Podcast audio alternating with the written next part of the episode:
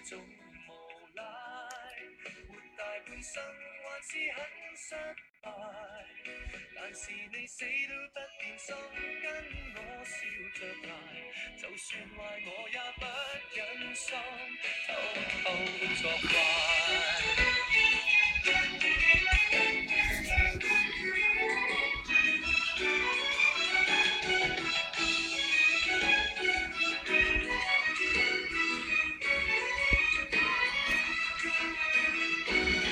好，现场同学打个一哈。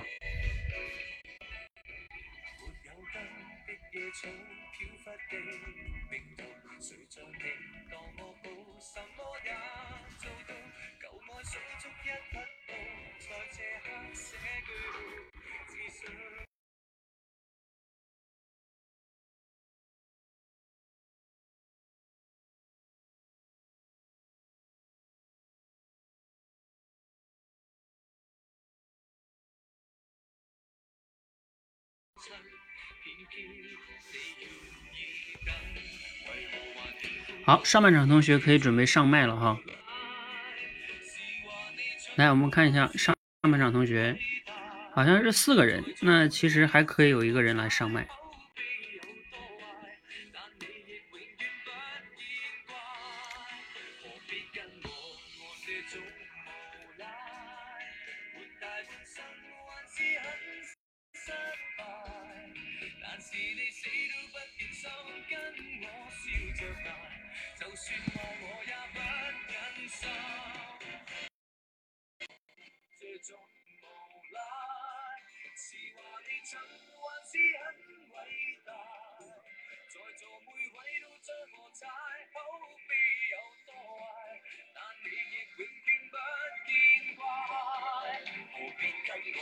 好，还有谁哈？赶快，周可可，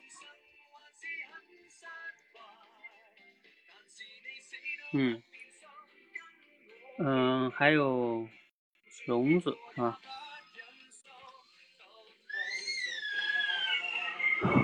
没报名是吧？你，嗯，你你是你是谁呀？你这个名字我我。嗯，有啥要求哈？来，我简单介介绍一下。来，我把音乐关掉。嗯，是这样哈，我们这个活动呢，它就是叫分享学习会。嗯，它顾名思义啊，就是说我们的理念是说，我们学习这件事儿呢，我们很多人平时都看书啊、听课呀等等的，对吧？我们听了，那就是一个输入。然后呢，输入完了之后，要么就没学完，是吧？一本书看了几页放在那儿了；要么就算你看完了，嗯，课也听完了，但是过段时间好像也就想不起来什么东西了，感觉是挺有收获，是吧？但是让你说一说你到底有什么收获呀？啊，或者你往往你就说不明白，甚至你也记不住太多东西。我们都听过一句话叫“输出倒逼输入”，是吧？所以呢，嗯，我们这里边组织的学习形式呢，就是，嗯，我选一些素材。然后大家去学习，嗯，并且不仅你学哈，因为你要在直播间来讨论分享，所以倒逼着你，你你会去，因为你有一个输出的机制嘛，所以我们往往平时自己学习就没有输出的机制，嗯，嗯，那那你就往往就很难去真正的好好学哈。那我们这种呢是，呃，有输出的机制，倒逼你去更好的去理解哈。然后至于像你说的，嗯，叫什么，有啥要求哈？就是你最好是对我们聊的这话题，你提前看一下，因为我都发到群里了哈，呃，提前把这个话题都发给大家了。你提前看一下的话呢，你才能印象更深刻，然后你才能参与讨论嘛哈。如果说你只是现场来发挥，也有可能可以哈，这就比较考验你现场发挥的能力了。好，嗯，大概是这样哈。你可以先围观，如果如果一会儿你我们讨论的某个话题，你你发现你可以聊。那你就可以上麦哈，尤其是麦的这个有有有名额的情况下哈，啊，今天好像麦上还有名额，嗯，好，那我们就开始了哈，嗯，我们先来聊第一个话题哈，黎烟你要主持是吧？那这样哈，先开始呢，我先来主持哈，因为我们这个活动也刚做第二场，就是还在摸索跟完善中哈，我们先来讨论第一个话题哈，第一个话题呢跟孩子教育有关系。呃，你们现在有空的还可以再上麦哈，像 Sherry 啊，就是关于孩子教育 到底上什么学校，嗯，我们都都知道，很多时候我们需要上这种希望上好学校啊，学区房啊，甚至现在有这种私立的比较昂贵的贵族学校。那你你想让你的孩子上贵族学校吗？这是罗胖的一个话题哈。那不知道大家看了之后，嗯，来谁可以先来说说哈？就罗胖的大概的这个观点是什么？你相当于简要的语言复述一下。这个里边的观点是什么？然后你可以复述完了之后呢，再谈一谈你的感想啊，也可以哈，你的一些思考。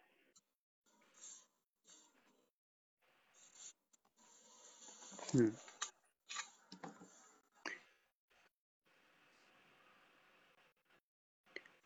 好，那个荣子进来了哈，荣子你可以来连麦哈。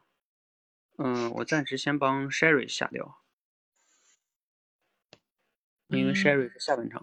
嗯好，这个话题谁来讲讲？嗯，教练，我是黎烟，我试一下。嗯，这个话题呢，就是罗胖他在讲，就说上公立学校和这个贵族学校两种学校各自的一个利与弊吧。就是说上贵族学校呢，虽然说资源好，但是它却与社会可能有点脱节了。嗯，上那个公立学校的话，就相对来说资源没有那么好，但是可能就更接近于现实社会吧，大概是这个观点吧，我的理解。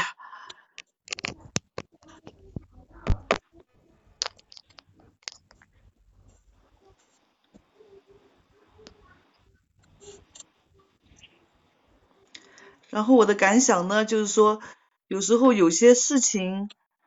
虽然说看上去特别的好，但是有有可能它也是有不好的一面。哎呀，我其他的感想暂时没有了，还得再想一想。嗯，教练，我来说一下。呃，我是可可。那罗胖的这个啊，听得到吗？听得到。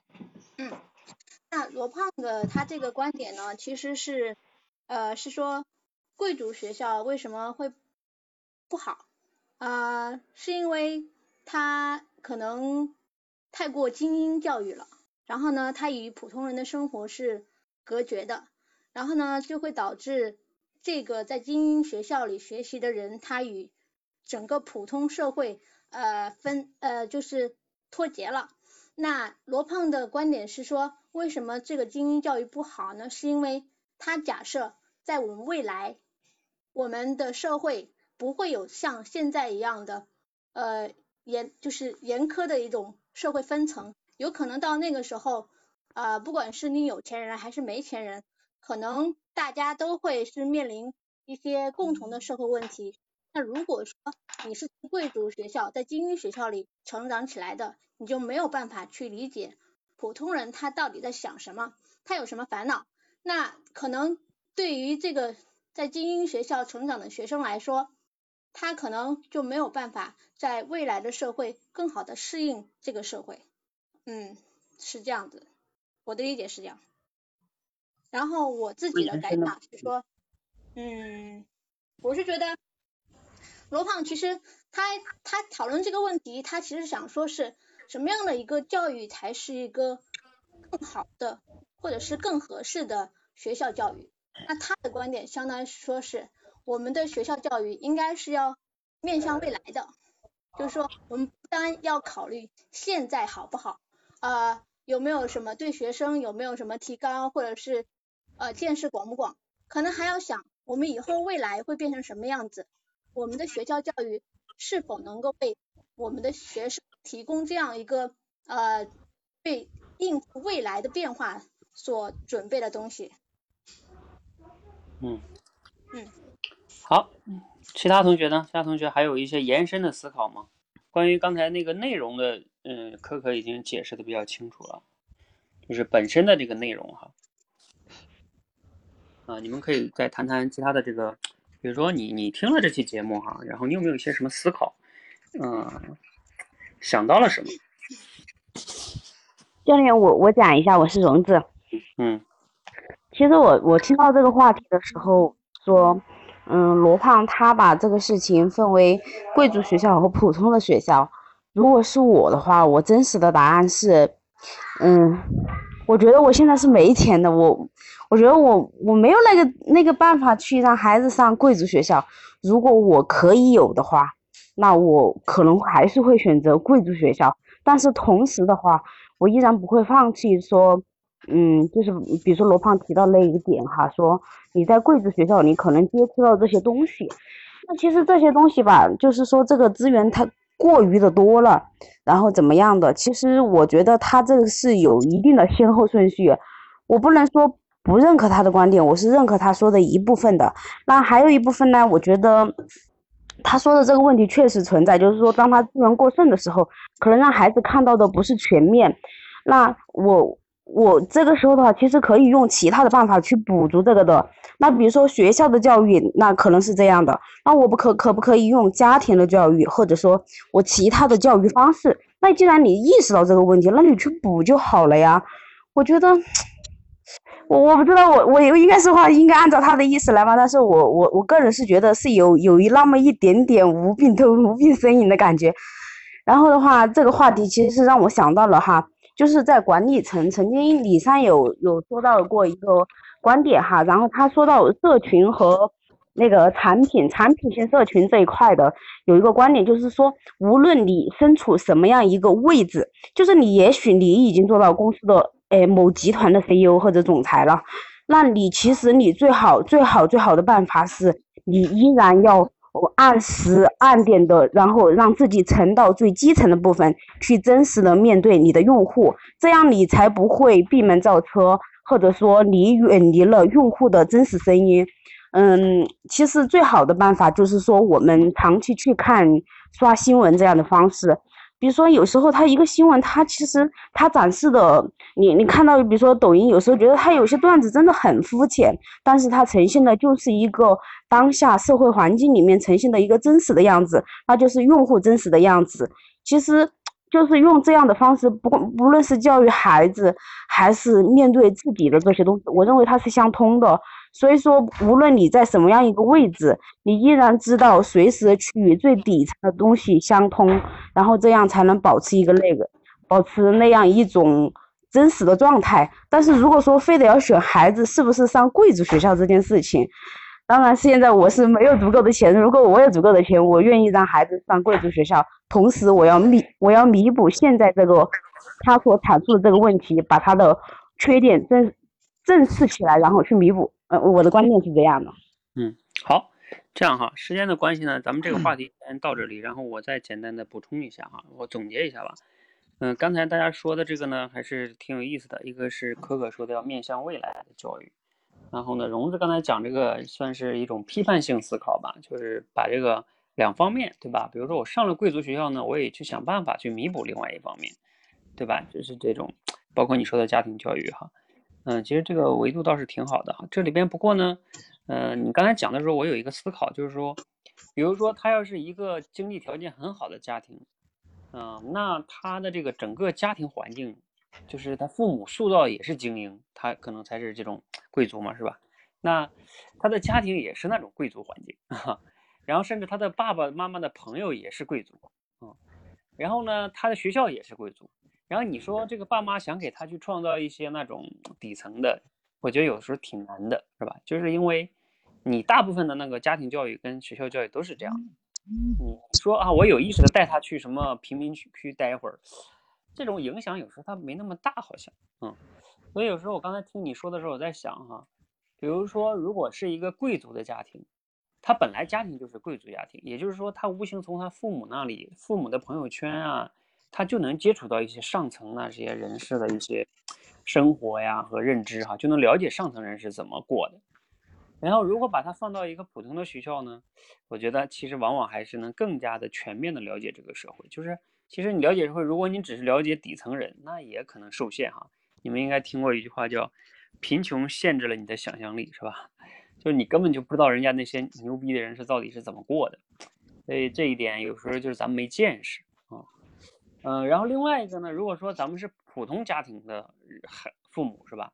咱们可能也确实没有钱让孩子上贵族学校，就是，但是呢，另外一个角度就是说，那你家孩子肯定在普通学校就了解普通人的生活，那那你能不能想办法给他创造一些机会，啊、比如说能去，呃，这个尽可能的创造吧，是吧？就了解一下这个这个以上层人士啊、贵族的人的生活，啊、就是不要把这个维度完全没有，是吧？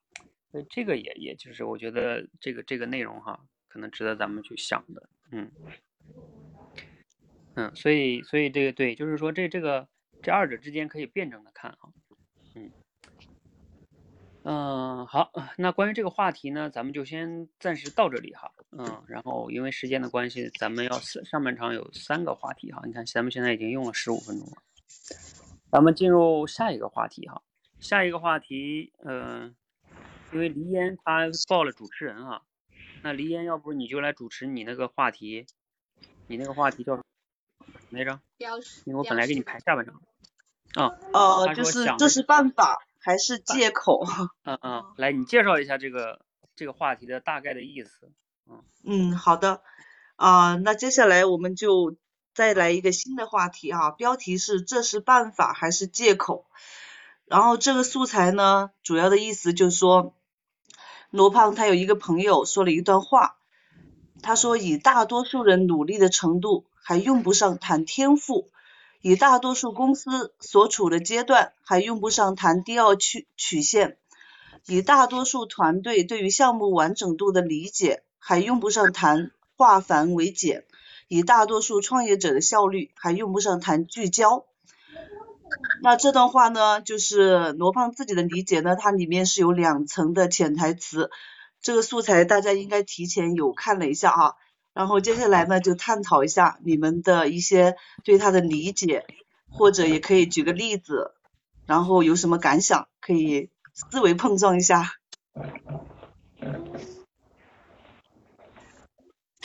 可可，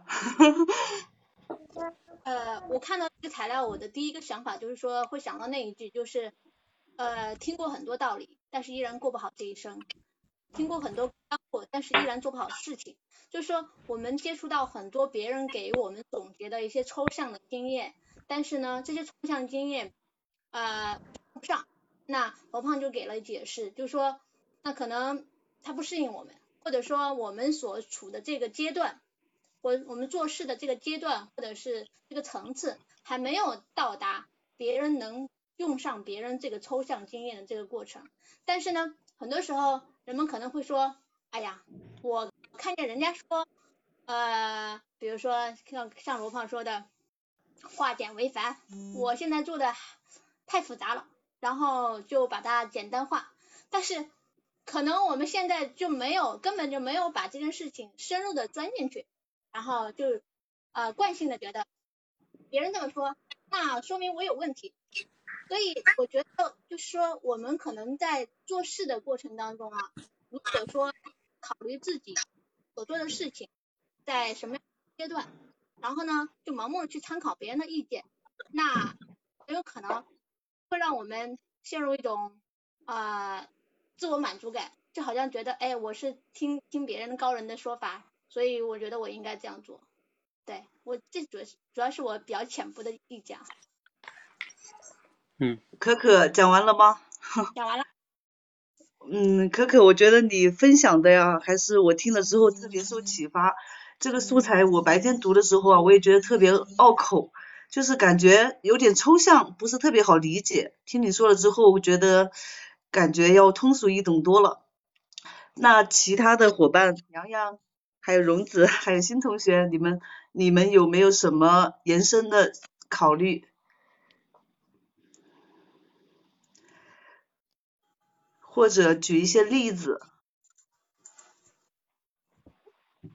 还可以批判性的思考一下。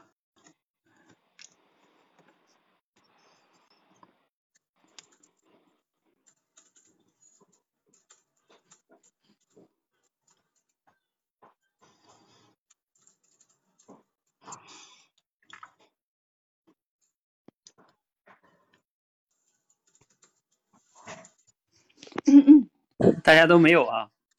没有烟，你们自己谈吧。嗯、呃，那个我是杨洋，要不我来试一下吧？嗯嗯嗯，其实我这个这一段内容呢，想的不够深入，我就浅显的发表一下我的意见。当我看到这个呃话题的时候，是办法还是借口？当他呃用了一句话，然后延伸出两个观点，就是说，第一个是别人有经验抽象的东西，对我们来说可能没有用，他只不过是呃用了。嗯，说说不定就是你的一种借口。比如说，呃，你看到别人成功了，但是做不到以后，你就会觉得，嗯，是不是我没有这种能力啊？我就举个例子吧，就昨天我带我的女儿出去到公园去玩，然后刚好有一个母亲带了两个孩子去玩双杠。他的小儿子很小，但是一下子就跳到那个双杠上，可以就是连续做两个。但是他的大儿子他就做不起来，他就对他的母亲说：“他说是我的鞋不好，你看弟弟的鞋，他今天踹的比较好，所以他才能够嗯做起来。平时他也做不好，那是不是真的是因为他的鞋不好呢？也也许这就这个 就是他的一种借口。后来当他看到他的弟弟爬上去，然后。连续做了两个以后呢，他就卯足了自己的呃所有的力气，自己也坚持了呃做了一个，然后在他母亲的鼓励下，他也可以坚持三十秒。这说明什么？其实我们达到某一种目的啊，或者说呃我我们能够做成完成一件事情，首先我们可能是不自信，然后就是呃我们放弃了，没有坚持我们的初衷，我没有坚持我们的原点，呃然后就。给自己找各种各样的借口去寻找下一个啊自己以为可以突破的事情，但事实上这个是不是我们的借口？好，我就讲到这里吧，延伸不下去了。哦，我觉得杨洋讲的跟这个主题还蛮相符的哈，就是最后的这个这个素材最后的主题呢，也是说，就是我们在遇到问题的时候要想一想，到底是自己的一个借口呢，还是说怎么样？我觉得你这个例子举的还是蛮贴切的。我也说一下。啊，你说。荣子。啊，荣子。嗯，就是听到这这个主题的时候，我就想到，其实有时候它这里面其实是有很多人性的弱点在里面的。就比如说，有时候我们劝自己努力，劝我们自己去面对困，面对当下的问题或者去解决它，其实。嗯，比起比起劝自己去解决这些问题，还不如让自己去逃避这个问题来的来的更更让自己舒服一点。就是说，呃，让找一些借口或者怎么样的去，或者说找一个别人的想法和自己的一样，然后这样达到一种心理的安慰。其实我的朋友当中有一个人哈，就是我会经常关注他的朋友圈。他最近有一个说法，就是说，嗯，因为他本身是老板嘛，还公司还挺大的，然后他就说，他说，呃，他个人的领导风格是超级霸道，就是说，我说这件事情怎么做，下面的人你最好照做，然后不要不要跟我啰嗦什么。然后他最近就有一种说法，就是说呢，嗯，他问过很多的老板，或者说很多的，呃，我们在那个行业里面的很多人都是他们的做法也是这样的。其实当我看到这个东西的时候，和我和我，嗯，包括我对他的了解，其实有时候吧，嗯，当然作为老板或者怎么样有的时候就是要有自己独特的决断去做这件事情，因为这样才能。最最好，也许因为你自己闯过的很多东西，他可能能帮你指明方向。但其实还有一个原因，除了他说的这个原因之外，其实还有一个原因哈，就是当你作为一个管理者要去带团队的时候，其实还有一个原因，你要听到下面的声音，这样才能让团队的力量发挥的更大。就是他其实在这个动作里面，他也去寻找了别人。和自己反复一样的来验证自己，达到自己的安慰这样一个状况，所以说有时候吧，就有时候是借口还是什么样的，我觉得是这样想的。嗯，荣子讲啊，教练你来，你来总结，嗯。哦，我觉得荣子的这个分享呢，他刚刚说到人都是有弱点的，我觉得他总结的蛮精准的，就是并且呢，就是。呃，我觉得洋洋呢就相当于举了一个例子，然后可可就相当于对这个素材总结了他对素材的一个理解，我觉得就让我让我自己也理解的更透彻了。然后荣子就相当于是延伸的思考了。所以听到你们的这个讲解之后啊，我觉得让我对素材也理解的更透彻了。最开始我是看了之后觉得有点懵，现在觉得好一些了。这个素材对我们还是挺有启发的啊。好吧，我就说这么多，教练你总结一下吧。好，那我们就先这样啊。刚才李岩也差不多把刚才几位的说的差不多。我觉得就刚才荣子讲的那个那个词确实概括挺好，就是其实有时候就是说到底是办法还是借口呢？这个背后啊，有时候这个人性的弱点其实是往往在起的这个就像天平一样，它在在那儿拨，对吧？往这边拨呢，可能就是借口；往那边拨呢，就是想就是办法。所以有时候就是我们到底去怎么样觉察，咱们到底在给自己找借口，还是真的是在想一个办法解决一个问题？呃，就极其需要自己这种觉察能力、判断能力和认知能力，极其需要理性哈。呃，我自己其实就是创业这两年多特别有感触，就是因为你创业的话，就是有每天都要做选择，然后呢，做选择的过程中呢，就会去想，哎，自己选的对不对呀？然后呢，面对困难的时候就要想，哎，这是不是我选错了呀？对吧？然后，啊，我是不是要那么选就会更好嘞？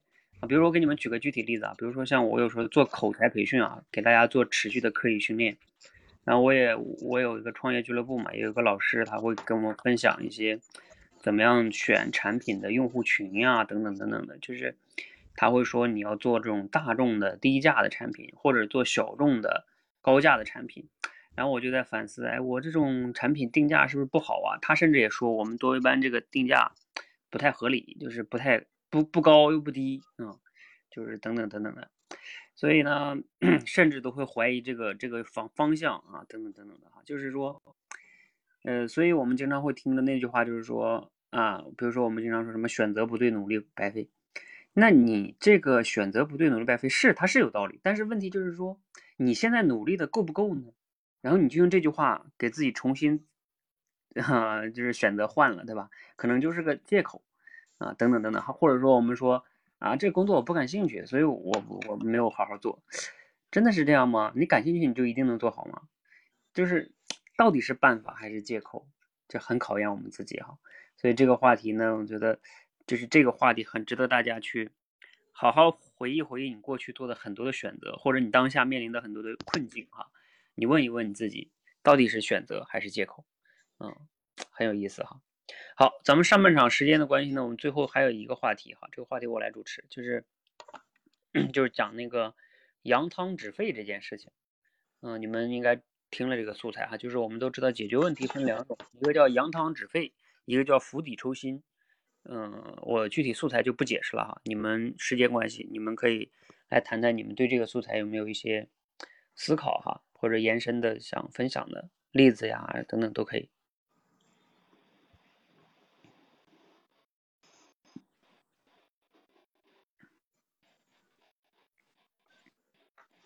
教练，我是李嫣，我试一下，就是这个素材呢，就让我想到一个例子，就是那个司马懿和诸葛亮打仗的时候，诸葛亮因为他是主动出击，然后司马懿那边呢，他就是不接招，呃，当时呃诸葛亮就是用了很多种方法刺激他，希望他来迎战，但司马懿可能就有自己的考虑，觉得没有胜算，甚至。给他穿上那个女人的衣服，送送了一套女人的衣服给他，都刺激不了他，他就是一个不不迎战，就是跟你耗。那最后的结果呢，就是就是诸葛亮这边就是气势汹汹的去主动出击，但是最后呃那边不迎战，然后最后的结果诸葛亮都知道哈，他活得比较短一些嘛，就好像是五六十岁就走了，所以我觉得。司马懿这一招应该属于扬扬汤止沸啊，就是，呃，就是熬到最后，熬熬熬到了胜利的那一天，我我我的理解。嗯，好，来，其他同学呢？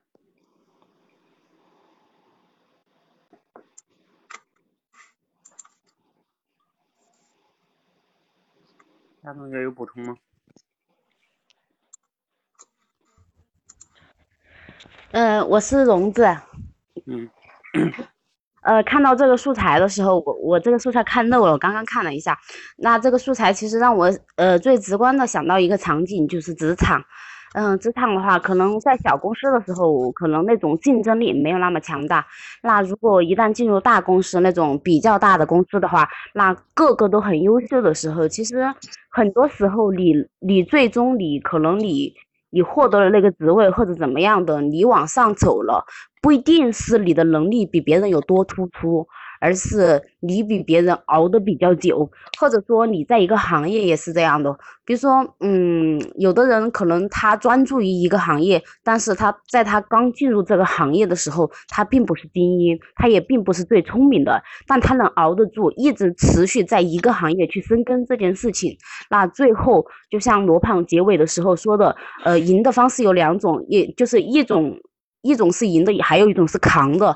那就像我说的，另外一种就是他会一直在一个行业深耕，或者说一直在一个公司这样的方式。那他也，但同时也是在精进自己的，只是说精进的速度没有那么快。那他最后就是通过扛的。当然，这种他不算是一个普遍去提倡的东西，因为，嗯，因为。嗯，不管是职场的变迁还是怎么样的，你最后还是要靠你，就是快速提升的方式去赢得赢赢得赢得那个更多的更高的岗位或者怎样的。但嗯，那像像扬汤止沸这种方式的话，嗯，比如说在职场的生存法则的话，我觉得这也是其中一种。嗯，就大概这样。嗯，好，还有同学要补充吗？分享。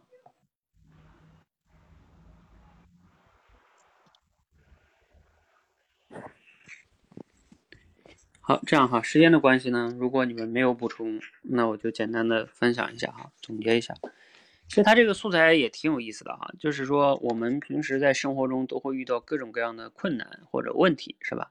然后遇到困难问题呢，你难免就是要去，不论你愿不愿意解决，你都得去解决，是吧？你不解决也得解决，嗯，反正呢，不论主动还是被动。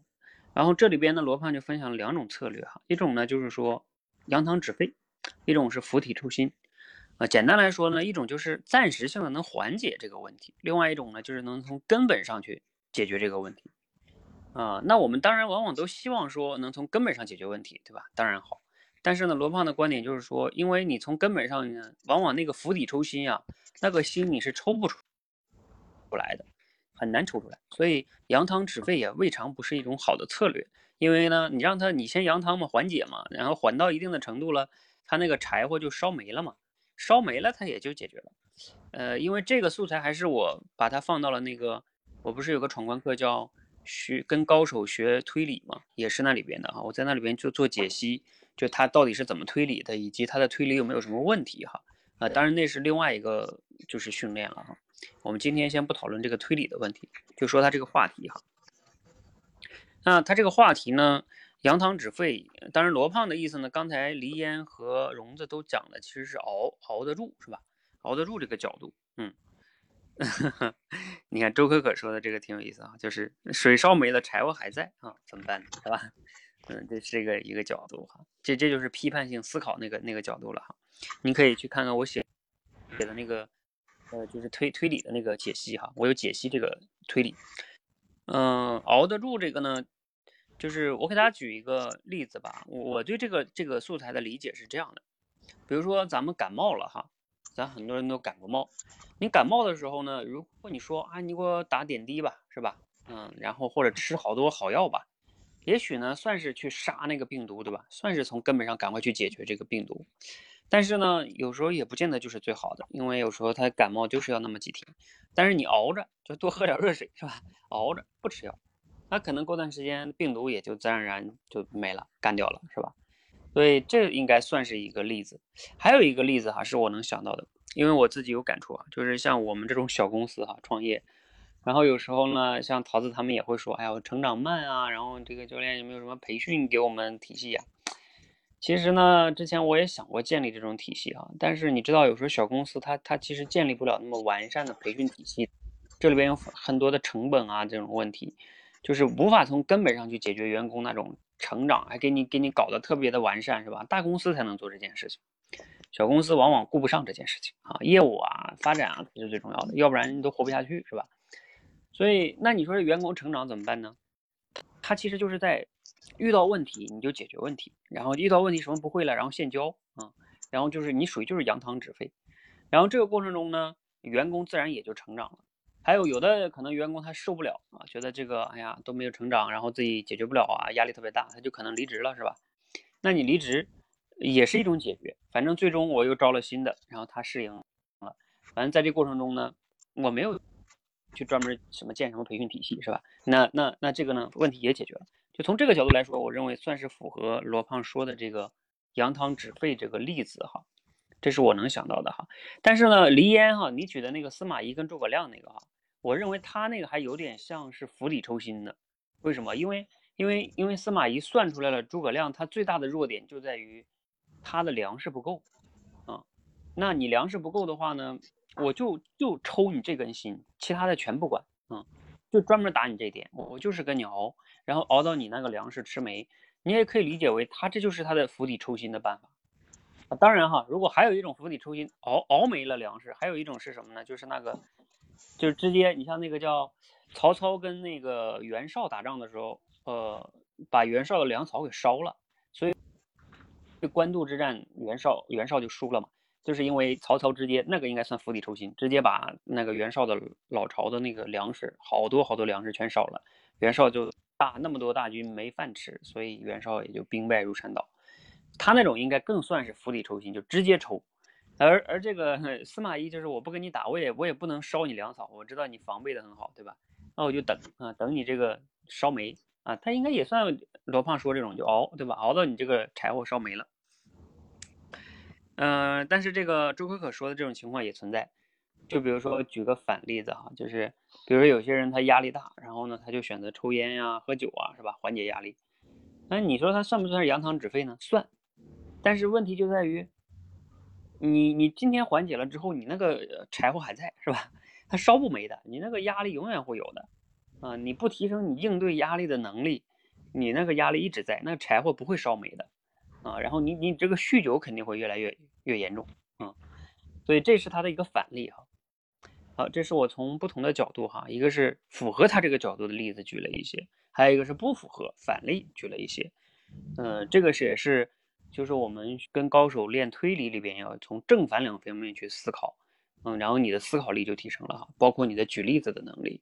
啊，这都是一种锻炼哈，就是我们这种训练，如果你持续训练了，你的思维能力、举例子能力都提升了，你放心，当你以后再跟别人说话的时候，你的这种思辨能力、举例子能力都会慢慢提升的哈。所以这也是我最近为什么这么重视这个分享学习会的这个价值所在哈。就我们在这讨论分享啊，你能打开你的思维跟视野，要不然的话，你平时比如说你也看罗胖今天这个六十秒，你看完了也就看完了，对吧？懂了，你好像懂了。但是呢，你不知道别人是怎么想的，你也不知道他的不同的维度是怎么样的啊，那你的思维就没有被锻炼。好，这是咱们这个训练的价值所在哈。好，那时间的关系呢，咱们嗯上半场就先到这里哈，然后我们下半场还有三个话题，我就要有请下半场同学上来了哈。你们上半场同学如果还有有时间呢，你们可以围观参与，嗯，一会儿的话有有空麦，你们也可以上来讲哈。我们下半场还有三个话题，一个是一个人认知水平的五个层次，嗯，还有这个纪律与灵感有什么关系啊？还有一个是镖局生意的本质哈，这个也挺有意思的。好，那谁先来主持呢？Sherry，你先来。好。什么了？灵感那个是吧？啊，对对对。嗯。好的。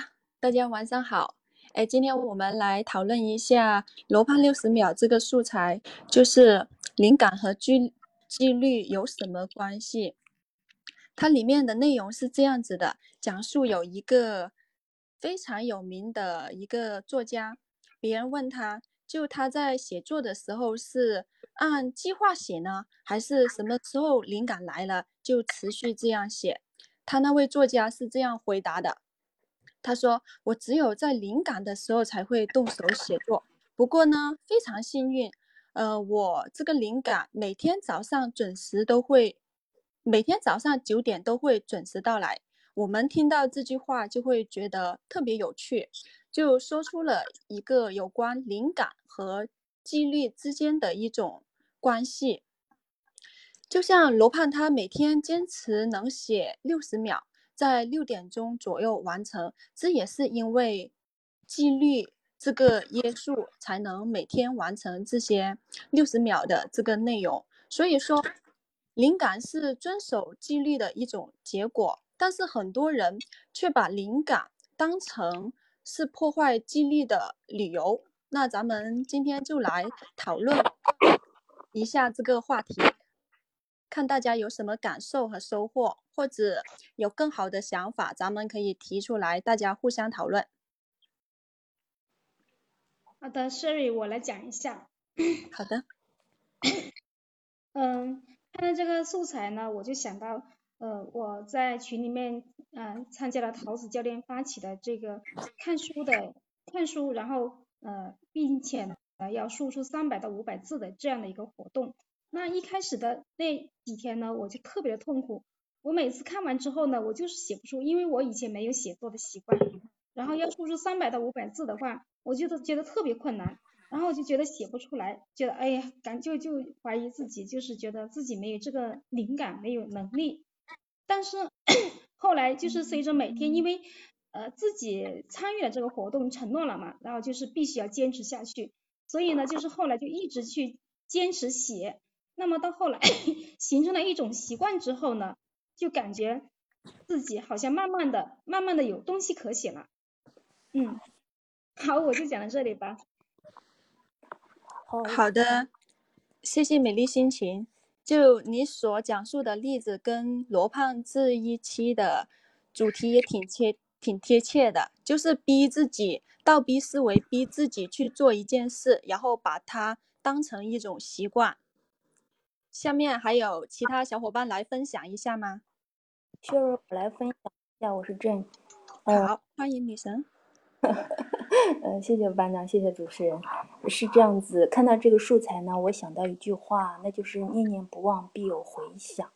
就是呃，我们输入的东西可能不一定马上就有一个回应，但是并不是说我们的大脑把这个东西给过滤掉了。而是这个东西呢，它存在我们大脑的某一个呃房间里头，在不停的进行发酵啊处理。有一天呢，它真的就变成了我们所期待的那个结果。所以，想要这样有这样子的一个结果的话，前期的条件是念念不忘。那它表现的一种形式，可能就是我们对某一个领域的一个呃持续的思考啊、研究啊，经常的对它学习进行输入。这个经常的这个动作。就是我们对某一领域关注的一个学习习惯，而这个学习习惯可能就可以理解成我们对这个领域的一种，呃纪践行的一种纪律。正是因为这个纪律先行，然后呢才有回想的这种反馈，而这个回想这种，你可能就可以它成为灵光一现的那种灵感。所以我们会说，灵感是纪律的这个结果，有点绕啊。我我我好，我的分享就到这里。嗯，好的，谢谢建给我们的分享，我觉得太太赞同你所说的话了。就比如我们现在在练口才，往往也是持续的输入，然后可能某一天我在工作中，甚至跟朋友的沟通中，哎，我发现，咦，经过不断的输入，不断的积累，我的口才越来越好了。这也是一种有纪律的输入，才才有这么个口才提升的一种反馈，也是一种提升吧。谢谢。女神的分享，那其他小伙伴还有什么想说的吗？呃，那个主持人，那我说几句吧。那个，呃，然后我第一次参加分享会啊，然后也非常感谢各位的那个，呃，就是说给予的机会。那个，我今天刚刚看了那个，呃，那个 班长给我们发来的这个，呃，罗胖六十秒的一个。话题，然后我去看了一下，就是主要是这个第一个是这个人的水水平分为几个层次嘛，然后我就是特别有感于这个最后一个讲的这个最高的一个人的层次，呃，那么他其实就是讲了。稍等，稍等，稍等啊！我们现在不是在聊这个话题啊。哦哦。我们现在是在聊灵感跟纪律这个。嗯。哦，不是，不是那个话题是吧？对。对，下半场换了。哦。不是你那个认知那个层次还没到呢，那个话题还没到呢。哦，好吧。好，这样时间的关系呢，就 Sherry 你总结吧。嗯。哦，好的。嗯，谢谢美丽心情跟俊的分享。我觉得就经过他们能够从两个角度的总结，就把罗胖这六十秒分享到。呃，我们的生活当中，就美丽心情来说，就相当于，比如说看书和输出，输出形成一种习惯之后，我们就会慢慢的变成了一种纪律性的事情，倒逼自己去完成一些自己可能在之前都没有完成、做不到的一些事情。而女神呢，她所说的，就经过念念不忘，就去回想。然后让我们大脑中有不断的素材，甚至某些灵感知识的输输入，在我们某些时候就会很自然而然地使用出来。所以输入真的是无时无刻都需要我们去做的一件事情呀，我觉得。就我的感受也跟你们差不多，所以我就联想到口才这一方面，也是经过不断的输入、不断的积累，甚至读书呀、写作呀等等，我们才会收获一副好的口才。好的，我的分享完毕，交给教练。好，来，我简单总结一下哈，刚才大家讲的呢，主要是在举一些例子哈，而且还有一个是呢，你们在强调的是，其实刚才美丽心情说的例子呢，还是偏向于输出的。嗯，然后刚才 Sherry 和 Jane 呢都在强调持续的输入啊，不过他也说的是说学习习惯呢会导致纪律先行。呃，在这里我我举两个例子吧，三个吧，其实都是同同样的例子。我我觉得这个素材它更强调的是输输出的那个习惯，然后倒逼你的那个就是这种输出的纪律，倒逼了你就有灵感输入的灵感了。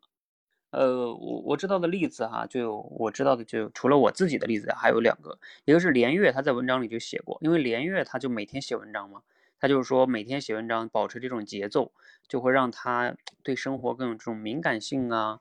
然后呢，他因为他要写，所以他他的输入啊等等等等，就像咱们其实我做分享学习会也是这样，我就告诉你今天必须得来这讨论，对吧？那你看素材的时候就更认真，这种纪律。就要求你讨论的时候就有灵感，也许你要是没有这个纪律，你看这玩意就看完了，对吧？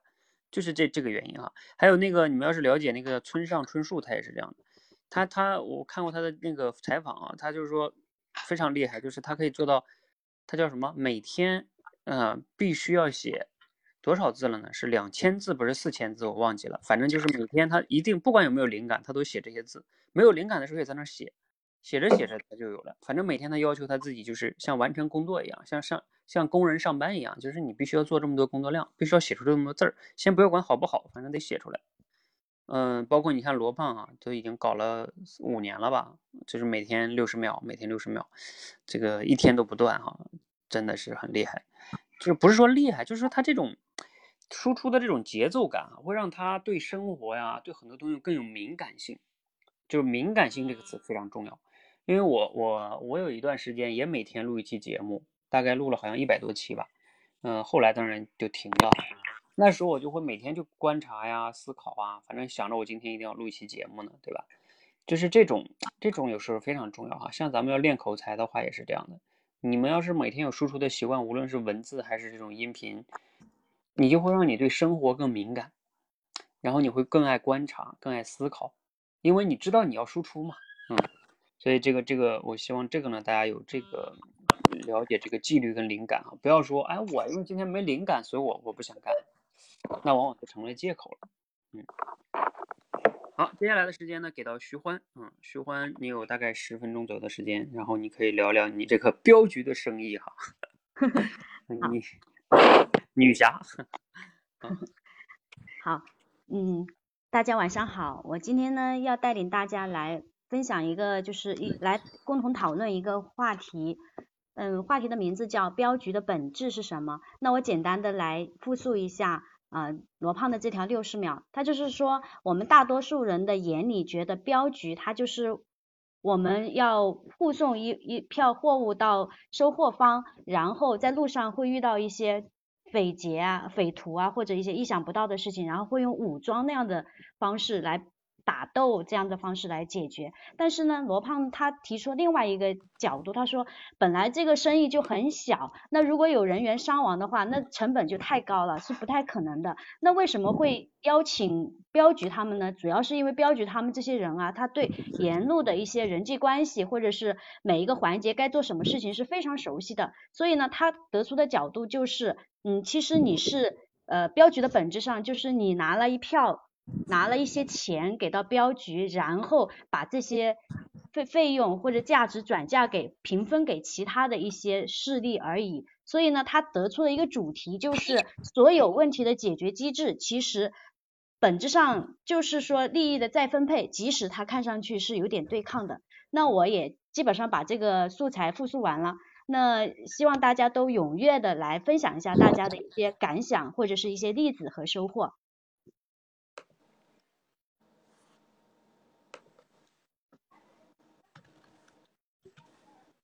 嗯，那我就先先谈一谈我自己的一些感想吧，因为我我觉得在最开始我看到镖局就会觉得，哎，好像跟我们想的是一样的，所以我也有一个主题，就是说很多事情都不是我们想象的那样子的，这是我最开始的一些拿到这个素材的一个感受，就是它本来它核心的本质是这样子，那我们有可能他会误解了。这是我自己的一个感想，那其他的感想也希望大家来踊跃来嗯分享一下。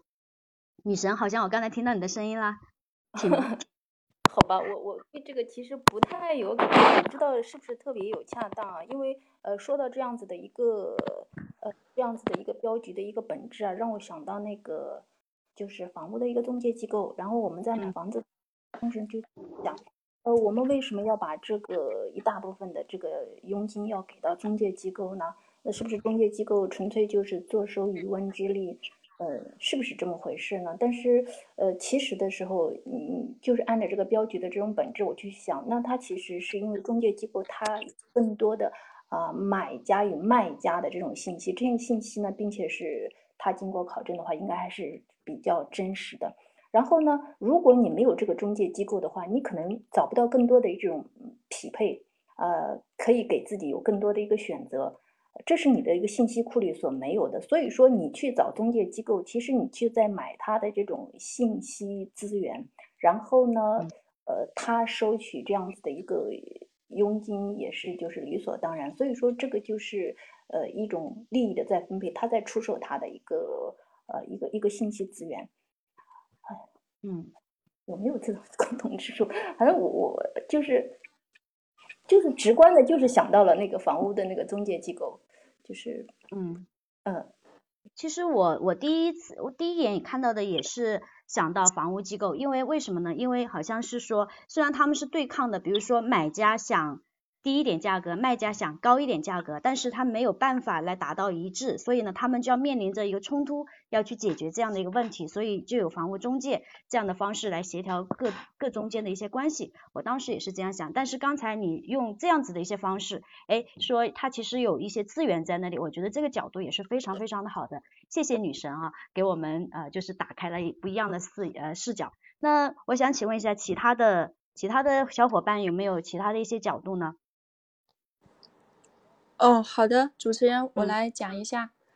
好，我我觉得就他这个镖局说不是靠武力保镖，而是靠他们其中的一些关系啊和背后的一些靠山呀，我就联想到一个例子，就是我们现在就在淘宝上买东西，它不是也要经过支付宝吗？就对于我们就消费者。和淘宝，我们是一个相对立的关系，但是我们的钱到了支付宝之后，就等我们确认收货之后才会返返还给商家。我觉得这其中也有一点关系，就是相当于是互相制约的，也是互相平等的一种关系。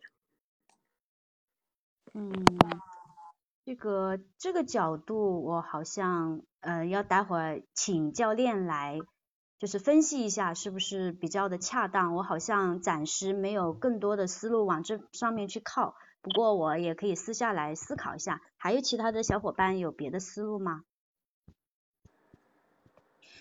嗯，我觉得我的想的也是比较浅显，呃，就是我想到现在的这个物流公司，像我们呃。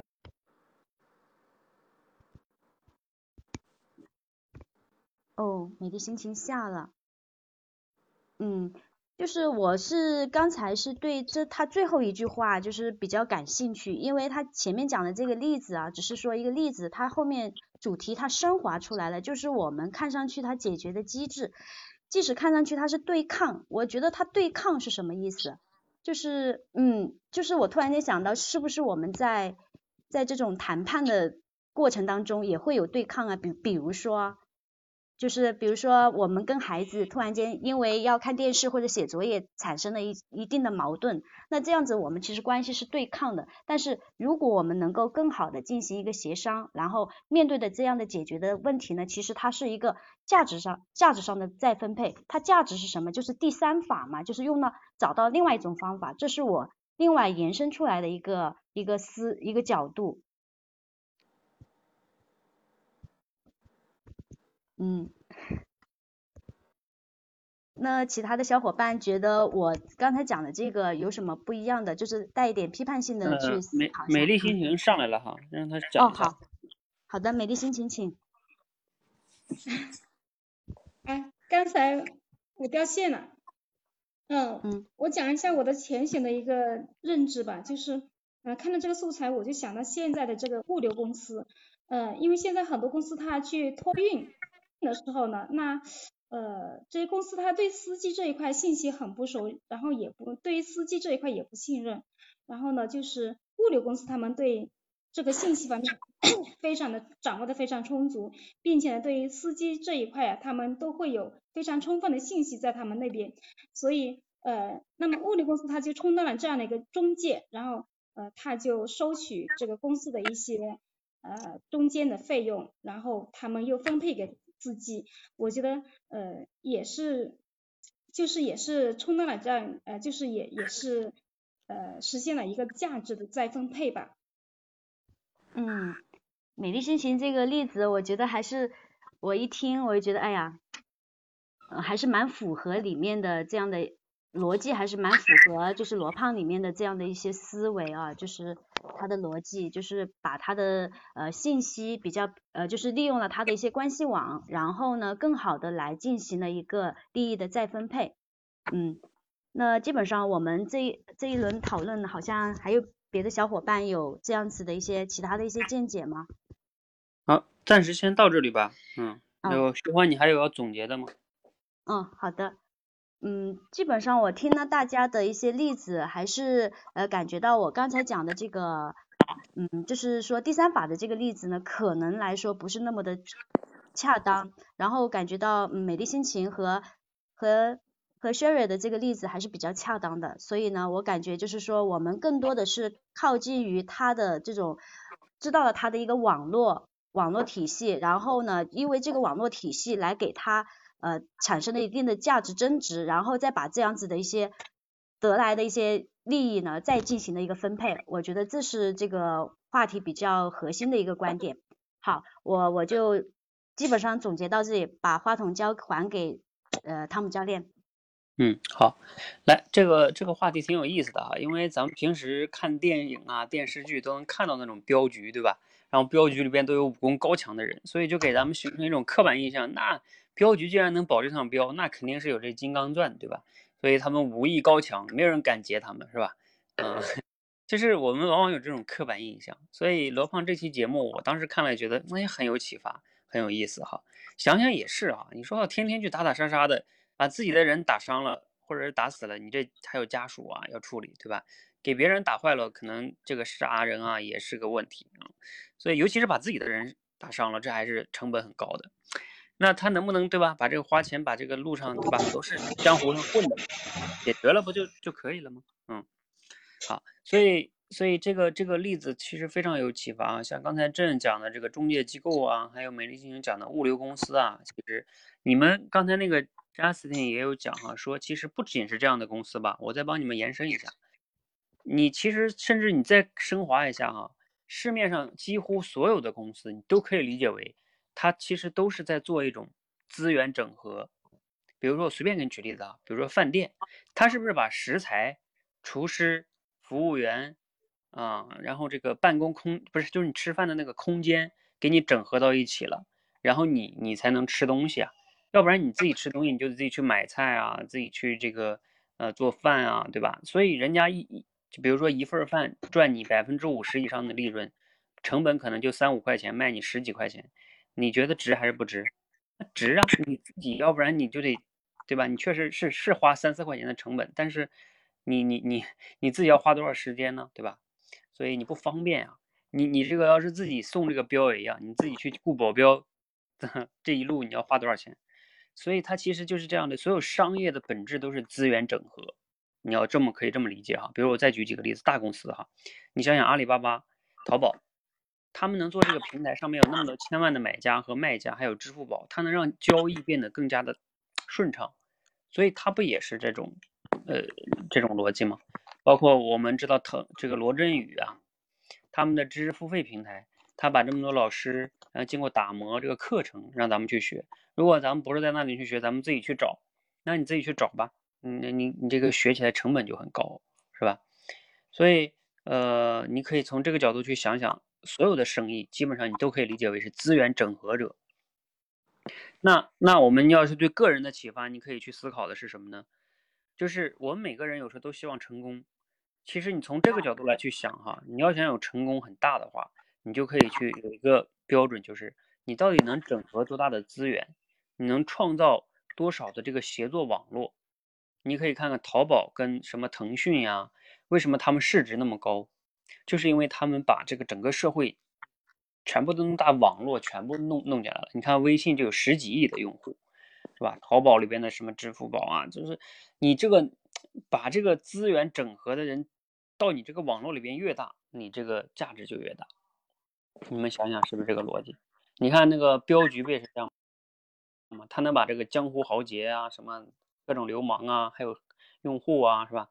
还有武林高手啊，他也得招募一些武林高手进来吧？啊，等等等等的。全部搞进来，他他就有这个价值嘛。所以你们从这个角度想想哈，你们现在如果想有更大的成就，你就从这个角度去想想，你到底创造多大的那个整合网络呢？比如说你在你公司里边哈，如果你是个职员，你公司明天就让你离开了，把你辞掉，你公司有多大损失呢？还是说离开你就赚不了了？这个就非常重要，你的价值就体现在这里。所以有时候你们经常想自己赚的少。你就看看你是不是有多大的不可替代性，你在那个网络里边是不是那种不可替代性，非常重要这个角度。好，这个是希望大家有所思考的哈。然后我们最后一个话题哈，最后一个话题时间的关系呢，我们要嗯快一点来简单聊聊。呃，虽然这个话题挺有意思的，就是说一个人的认知水平的五个层次，呃，同样的问题哈，我们也不不了说这里边的具体内容了哈。来，还是快速的进入状态哈。你们有没有人看完这个比较有感触的哈？哎，刚才好像是那个扎斯汀就就好像嗯，是的，是的，对，嗯，然后那个我就是看了这个这个那个比较有点感触吧，然后其他的好像没怎么看那个罗胖六十秒。然后我看到最后一个本呃就是这个我们呃呃罗胖六那个罗胖讲的这个呃人的第五个层次吧，就是最高层次。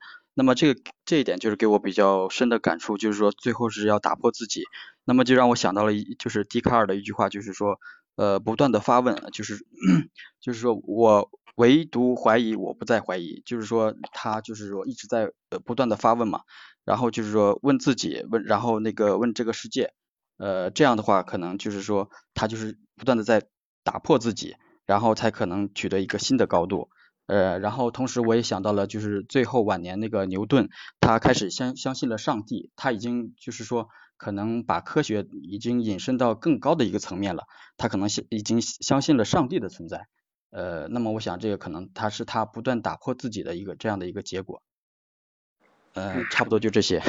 OK，好，其他同学还有补充吗？分享。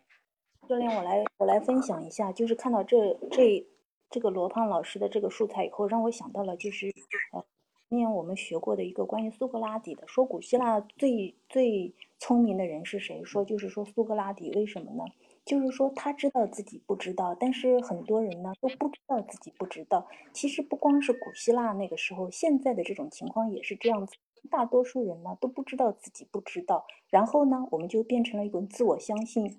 啊，自以为是。别人指出你的错的时候，我们就像那个呃，只不知道冬季的那个夏虫，只知道三季，然后我们还觉得嗯自己自己特别对，然后就是很难会自省。那那那就一直就会就是轮回在就是不知道自己不知道的这种情况。那么如何才能够更好的就是突破这样子的一种呃这样子的一种局面呢？我就觉得好像。呃，用要素法去说三点。第一点的话，比如说我们要养成好的习惯，呃，事事有回应，件件有着落的，然后就是形成一个闭环，让同事和呃领导都会觉得你是一个很靠谱的人。第二，就是要不断的学习，不断的去打破自己的一种认知边界。呃，第三点的话，可能就是一种空杯心态，就是对不同的意见要持一种呃包容开放的一个态度，然后不断的打碎自己，然后可能才会呃达到就是。罗芳老师说的就是我们向更高层次的那种状态。好，就分享这么多。嗯，好，还有吗？其他同学？教练，我来讲一下吧。嗯，我看到这个素材呢，就想起自己学口才的阶段。那我觉得一开始呢，我就是处于第一个层次，就是思维没有闭环，思考没有逻辑。以前呢，我是一个特别不爱思考的人。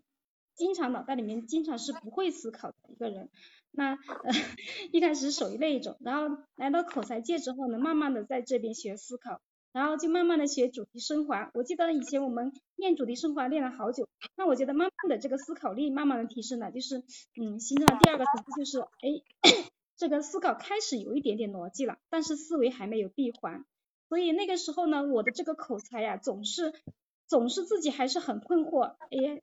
每次分享我都不敢来上麦来讲，然后第三个层次的就是思维有闭环，思考也有逻辑，然后慢慢的我觉得现在慢慢的在形成一个小闭环，就是现在呃有的时候也是敢于来上麦来讲，然后思考呢也会偶尔有也会有一点点逻辑了，然后这个阶段我觉得呃那个，然后讲到第四个阶段呢就是就是诶那个高手就是在呃更高层次的一个闭环，更高层次的一个思考。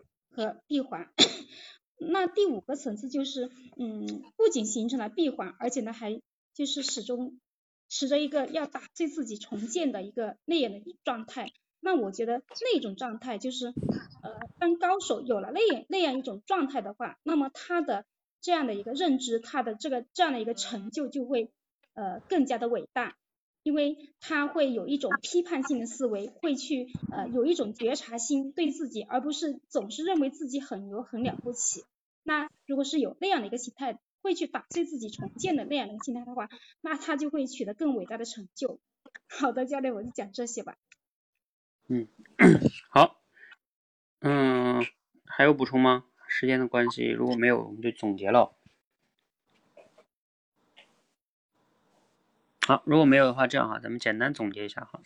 其实这个素材还是，嗯，虽然很短小啊，就一分钟，但是呢，因为它讲了人的认知水平的五个层次，你想想，这么一分钟讲五个层次哈，我觉得这信息量是非常大的。然后是逐渐的增加这个难度啊，就像刚才这个美丽心情，他用自己练口才这个经历，相当于把这五个经历又简单的复述了一遍，呃，我就不用赘述了哈。然后刚才 Justin 呢和 Jane 呢，嗯，讲了一些。大概是同样的意思吧，就是说我们要不断的怀疑自己，对吧？打破自己，相当于是第五个层次了，是吧？第五个层次，嗯，要知道自己不知道，要有空杯心态啊，等等等等，这个是挺好的哈。嗯，我过多的也不想讲了，因为我前段时间看那个我在研究学，又重新好好学习吴伯凡那个认知方法论了，它里面有一节课就讲叫认知越狱。呃，你们都知道那个苹果手机它不是封闭的系统。那有些人买苹果手机就会叫什么搞个越狱哈，我我自己没有没有这么做啊，越狱就是为了能看外边系统的东西，然后吴伯凡就用认知越狱这个这个词来去概括，就是其实就是这里边说的第五个层次，就当你形成了闭环之后呢，有时候你还要跳出这个环，打破这个环。